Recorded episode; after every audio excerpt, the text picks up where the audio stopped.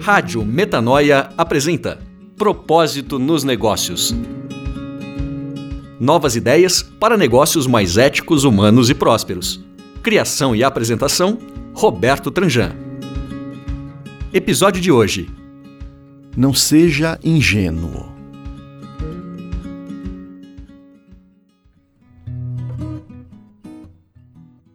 Não seja ingênuo, disse o pai ao filho com o tom incisivo de um xingamento. O menino acabrunhado encolheu-se, quase disposto a esconder a cabeça debaixo da terra, de certo sentindo-se ínfimo aos olhos do pai, irado e frustrado. Indiferente à prostração e constrangimento do filho, o pai repetiu a crítica ainda mais contundente: Você não acha que já está na hora de deixar de ser ingênuo?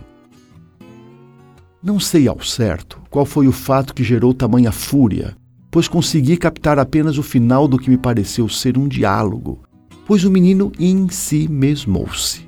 Talvez, e daqui para frente é minha imaginação, nem sequer soubesse se havia mesmo cometido algum erro, ou pudesse entender o que a sua ingenuidade tinha a ver com a frustração do pai.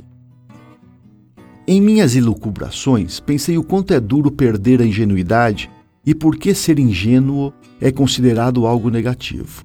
O que foi feito de nós? Lido com adultos nada ingênuos. Ao contrário, são matreiros e maliciosos. Jogam verde para colher maduro. Aliás, estão sempre jogando. Suas cartadas são políticas, dissimuladas ou manipuladoras, tentando levar os outros para algum lugar que desconhecem, ou querendo ganhar alguma coisa sem que isso seja declarado. Jogam consigo, jogam com os outros, jogam com a vida. Perderam completamente a ingenuidade. O pior para esses não ingênuos é que projetam nos outros aquilo que são.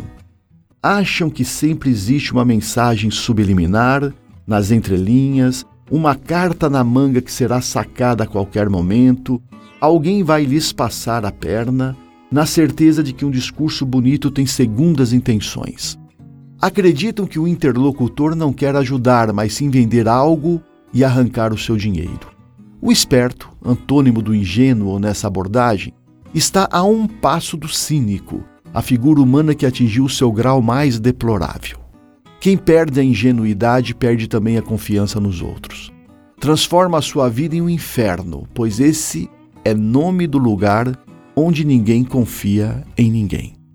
Quem mantém a ingenuidade, ainda que sofra algumas decepções e traições, garante que a sua criança interior continue viva. É justamente ela que vai socorrer você todas as vezes que o mórbido, seja na forma de esperto ou de cínico, apareça, sorrateiro, disposto a cruzar o seu caminho. Celebre e cultive sua ingenuidade, sem receio de parecer vulnerável é um traço precioso.